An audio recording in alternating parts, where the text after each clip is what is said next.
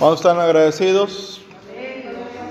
Es cierto, ha sido un día este, bastante eh, actividad, pero estos días me gustan. Me gustan que ustedes alaben al Señor, que traigan testimonios de fe, de ánimo, de bendición, para edificarnos. El problema de la asistencia no es por falta de trabajo, es por falta de interés en algunos de nuestros hermanos. Se les ha visitado, se les ha hablado y otros este, pues no tienen muchas necesidades. Lo que hay que hacer ahí es orar. Orar por ellos, por nuestra familia que, que este, no conoce el Señor y los que se están enfriando, como el caso de nuestra hermana Yolanda, de eso hay mucho. Entonces, este, hermanos, no desmayen, ¿verdad? Hay que seguir adelante. Gloria a Dios. Vamos a abrir nuestra Biblia.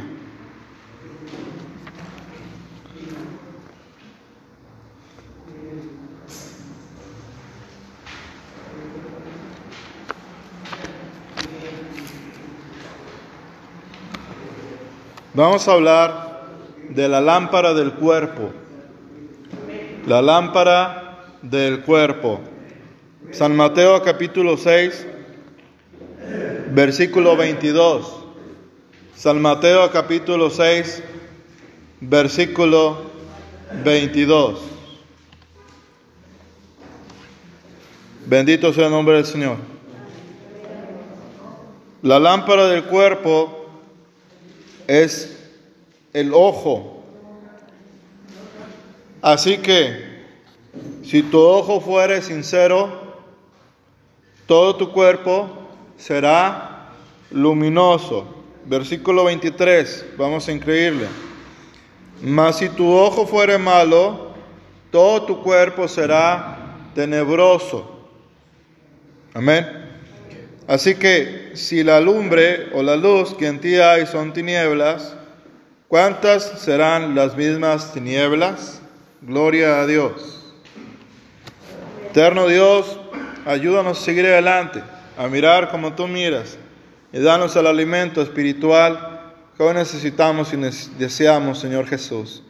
Usa mi vida para tu gloria y que así siempre sea en todas nuestras vidas, en el nombre santo y precioso de Jesucristo. Amén. Aleluya. Qué importante es la vista.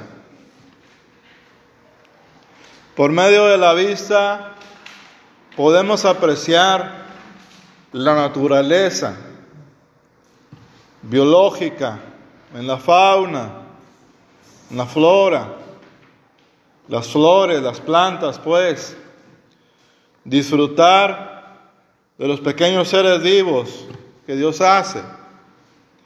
Hoy yo agarré una abeja en mi dedo, so pena de un buen piquetazo, ¿verdad? Pero gracias a Dios eh, no me hizo nada y empecé a mirar la grandeza de Dios en un ser tan diminuto. No todo es hablar. También el Señor nos invita a mirar.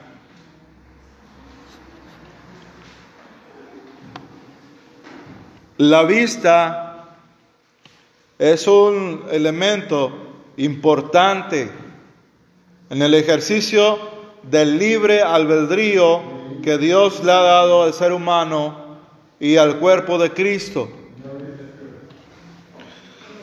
A través de la vista nosotros practicamos también la santidad. Lo que entra a nuestros ojos, en el sentido espiritual, va a nuestro corazón y del corazón sube al pensamiento. Y después de esto, nacen los malos pensamientos y las acciones. Un pecado muy común, no por eso aprobado, es la pornografía a nivel mundial, que destruye literalmente a las personas moral y espiritualmente lo hace. ¿Cuántas veces nosotros hemos sido tentados por nuestra concupiscencia por andar mirando donde no le llaman a uno? Qué fácil es el cristianismo del día de hoy mirar al cristianismo día de hoy, no estoy, no estoy hablando de una manera general, lo que se le pega en gana. La palabra del Señor dice que debemos mirar como Él lo hace. Un referente, ustedes ya saben que es todo lo puro, todo lo santo, todo lo amable, todo lo bueno. Debemos dar gloria a Dios con el correcto uso de nuestra vista. Ahora vamos a aplicar un poco de lo que pasa en nuestro sentido físico cuando nos empieza a faltar la misma y necesitamos de anteojos o gafas. Cuando la vista empieza a, borrarse, la vista física, ya no podemos apreciar las cosas a la distancia. Y así pasa también porque Dios pone el cuerpo para una analogía y hablarnos al ser humano a través de nuestro cuerpo de lo que pasa en lo mismo, en el sentido espiritual. Si tú sientes que tu vista te está fallando y se empieza a tornar un riesgo, hablando otra vez en el sentido espiritual, para tu comunión con Dios y tu salvación con Dios, es tiempo de clamar a Dios. La palabra del Señor dice, mejor te es entrar en el reino de los cielos, porque este texto que acabamos de escoger para una pequeña meditación es dentro del Sermón del Monte, que es el capítulo 5 de San Mateo, el capítulo 7, siglo 36, si no mal recuerdo. Y en este, en este sermón, en estos capítulos, Jesucristo empieza a hacer una especie de decretos que solo Él puede hacer los decretos, ¿verdad? Nosotros somos los súbditos, Él es el rey. Y empieza a decir cómo es el reino suyo y qué tipo de personas lo componen. Capítulo 5 de San Mateo dice, bienaventurados los pobres en espíritu. Acuérdense que en el versículo 1, 2 y 3 empieza el maestro a escribirse en la cena con los discípulos y subió al monte. El monte es tipo de personas o de gobiernos y se elevan sobre el monte, se siente sobre ellos, como dando a entender, mi enseñanza es más elevada que cualquier otra de cualquier origen humano. Y los discípulos, el segundo elemento, se acercan a Él con interés y se sientan a escuchar.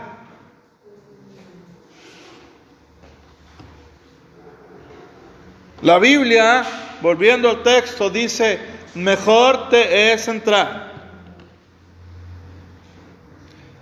al reino de los cielos sin un ojo, que teniendo dos ojos, eh, ser echado en el infierno. Ahora, esto no es de manera literal. Dios quiere que cortemos con aquel pecado o con aquella práctica que le molesta a Dios.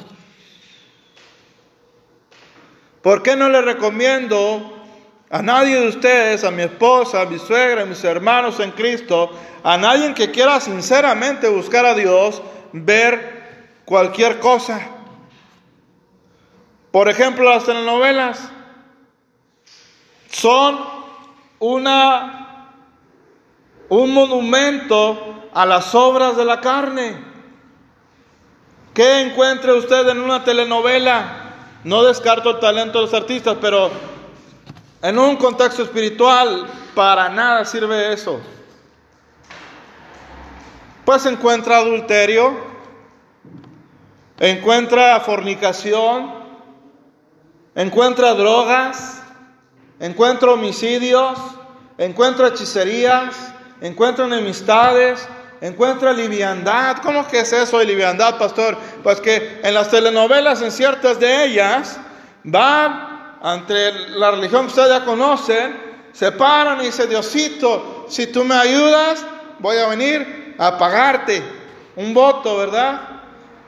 Pasan las telenovelas y después la persona ficticia, obviamente, aunque sucede en la realidad también, va y paga lo que le prometió al ídolo de hierro, de plata, de bronce, de madera, de, yeso, cualquier material que es igual que la persona que va a buscar lo que no escucha, no ve, no oye, no se puede bajar, es inútil totalmente, va, paga lo que dijo y se regresa a su pecado. Lo cual, la palabra del Señor dice, que es engañarse a sí mismo. A su nombre. No somos este, creyentes que se les prohíba alabar a Dios. Ustedes alábenlo. Yo no soy el importante ni usted. El importante es Él, Jesucristo. A su nombre, gloria. Y así hay cristianos el día de hoy que escuchan sendas palabrotas. Le voy a decir lo que eso significa en el contexto de la hechicería. Esos son alabanzas al diablo. Ay, exagera, pastor. Eso es lo que dice esta palabra de Dios. Y entre hermanos de nosotros que fueron y estuvieron en el pecado de la hechicería, ellos lo confirman. Ellos alaban al otro diciendo sendas palabrotas. Gracias a Dios, gracias a Jesucristo, más específicamente, hoy nosotros ya no decimos esas palabrotas. Hoy nosotros glorificamos a Dios con total libertad. Si es que Cristo vive en su corazón, alabe lo que Él está aquí con nosotros.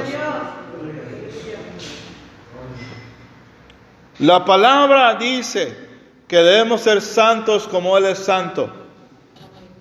No hay tal cosa que cualquier persona que diga que es cristiano o cristiana pueda mirar indiscriminadamente lo que se le pegue la gana.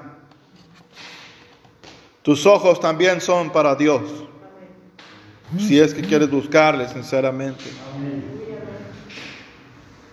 ¿Qué pasa entonces cuando miramos lo que no debemos? Empieza a entrar el pecado en nosotros. ¿Cómo empezó la mecánica de la caída de David? Pues mirando lo que no debía. No puede uno evitar andar en la calle y mirar a la gente, va a chocar. Si va manejando un vehículo. Pero cuando la mirada es influenciada por la concupiscencia del corazón, por un deseo sucio, y mira y voltea a mirar una mujer o un hombre, ¿verdad? En este tiempo de, paridad de género, ¿verdad? Que bueno, gloria a Dios, pero también es para lo de Dios. Paridad de género para bendición y paridad de género para castigo. Eso siempre ha sido. ¿Cuántos dan gloria a Dios? No es de ahora. Y si usted mira a un hombre que no es el suyo, usted está en pecado con deseo, porque la palabra del Señor dice que si un hombre voltea a ver una mujer y la desea en su corazón, y es lo mismo en ese sentido restrictivo genérico, hombre-mujer, lo miran o la miran para desearla. Usted está en pecado, yo también. No necesita ir a acostarse una cama con la persona, ya está en pecado. Un hombre de Dios, una mujer de Dios hace lo que hace Job. Hice pues pacto con mis ojos. ¿Cómo podría ver yo a una virgen o a una mujer que no es la mía y a un hombre que no es el mío? Porque cuando uno viene ante Dios, Dios le toma muy en serio lo que dice. ¿Cuántos alaban al Señor?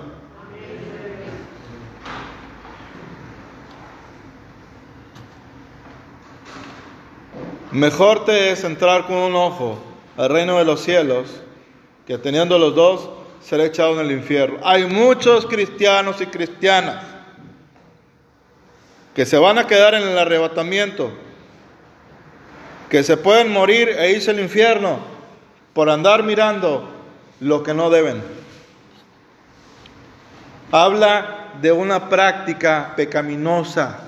Usted puede mirar y pasa un hombre atractivo para las damas y lo mire, pues ya verán, se voltea, pero cuando empieza a volver otra vez. O una mujer atractiva para los varones, con todo respeto para todos ustedes y para los hermanos que nos escuchan en internet. Y usted empieza, como decimos en el México, del norte de México, ¿verdad? A echarse una canita tras otra. Al cabo, el otro lo hace y no es tan malo, pues para usted y él no es malo, pero para Dios sí. Recuerde que Dios es fuego consumidor. Y así como nos ama, si insistimos en mirar al pecado, Él mismo nos puede consumir. Porque Dios también es fuego consumidor. Qué diferente es cuando miramos lo amable. Cuando miramos al máximo ejemplo de este tema y de todos, Jesucristo, que Él tenía una relación con las mujeres, pero era una relación santa.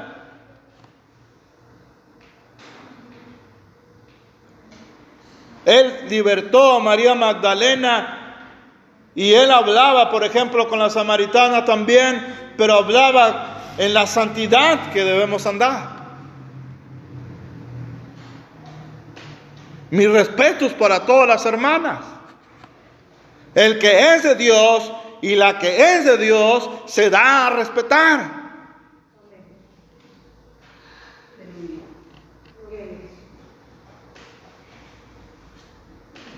No anda diciendo ojos pispiretos, ¿verdad? Como decíamos acá en México. Bueno, a esos ojos pispiretos la Biblia le llama ojos lascivos, sucios delante de Dios. A su nombre gloria, ¿verdad? Entra la luz a nuestro corazón. ¿Qué pasa cuando un cristiano o una cristiana miran cosas que no deben? Contristan al Espíritu Santo de Dios. Porque una mujer y un hombre que han nacido de nueva de una forma verdadera, palpable, que se ve fruto en ellos, ya no comparte los mismos gustos estéticos, ni morales, ni de moda con el mundo. Es verdad, les predicamos, eso es verdad, pero Dios nos llama a mirar diferente las cosas. No en un sentido anacoreta, pero usted va a tener que tomar una decisión si quiere mirar el mundo como Cristo Jesús lo mira. Y recuerden que hay otros ojos que nos están mirando todos los días para darnos a cada uno según nuestras obras. No os engañéis, dice la palabra de Dios. Dios no puede ser burlado. Todo lo que el hombre siembra, eso también va a cegar. Yo supe de un testimonio de un hermano que el Señor lo, restauró. Creemos en la restauración en esta iglesia. Amén. Los que tienen de veras ganas de levantarse para Dios. Hay que ayudarlos. Yo me acuerdo el testimonio de esta persona que empezó a entrar precisamente al mundo maldito, ahora sí totalmente y oscuro, de la pornografía. Dice esta persona que el diablo, el Señor Jesucristo lo repente lo empezó a trastornar tanto que ya le empezaban a gustar las niñas pequeñas. Eso es lo que hace el diablo. Te invita a jugar. Te hace creer que tú tienes el control, pero en realidad ya eres un esclavo más. Y ni modo, en este mundo no hay más que agradar a las personas ahorita aunque te desesperes. Al Dios o al otro.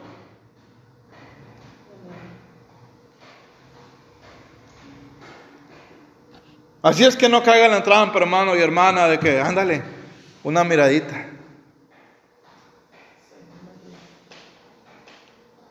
Ándale. No te está viendo nadie. Tenga cuidado con las personas que lo invitan a pecar. Romanos capítulo 1 dice que Dios sí efectivamente, ahora sí como dice mi papá, tiene toda la razón. En ese caso y en otros más, pero no vamos a focalizar ese. En ese caso, las personas que invitan a otros a participar del pecado están bajo juicio de Dios porque no quieren renunciar a sus pecados y aparte instigan a otros a que lo hagan. Cuidado, porque Dios mismo te puede quitar la vida. Sin embargo, Dios es amor. Por eso estamos aquí, ¿verdad? Por eso nos gozamos con los testimonios de ustedes y los cantos. Así es que, hermanos, invierte su tiempo para finalizar, redimiendo el tiempo. Lea más la Biblia. Disfruten las cosas buenas poquitas buenas que pueda encontrar a su alrededor. Mejor glorifique a Dios. Lea literatura seria, programas serios que le edifiquen. Tape sus oídos a las cochinadas que dice el enemigo a través de sus múltiples canales. No soy perfecto más que cualquiera de ustedes. Sencillamente, hermanos, les amamos y queremos a todos, a mi esposa, a mi suegra, a mis hermanos, todos, a los que nos van a escuchar, a todos, que les vaya bien. Qué bonito de ser identificado como una mujer y un hombre de Dios, que puede usted acercarse a él o a ella, porque sabe que le va a respetar. Aleluya. Y más que eso, qué bonito es que el Señor tenga buena opinión de usted. Porque cuando miramos lo que no debemos, empezamos a caer. Y Dios no quiere que estemos caídos. Dios quiere que estemos avivados. Aleluya. Vamos a alabar al Señor. Amado Dios, te damos gracias en esta noche por la vida que nos das. Perdona mis pecados contra la iglesia, contra mi familia misma, Señor, mis hermanos. Ayúdame a mirar a mí, Señor. Ser el primero a mirar lo que a ti te conviene. Gracias, Señor. Limpia mi vista. Dame amor y paz, sabiduría para agradarte y bendecir a los que están a mi alrededor. Perdónanos, Señor. Te damos gracias y te pedimos que guarde nuestros días en esta semana que va a empezar, que supla nuestras necesidades materiales y espirituales. En el nombre santo de Jesucristo. Amén.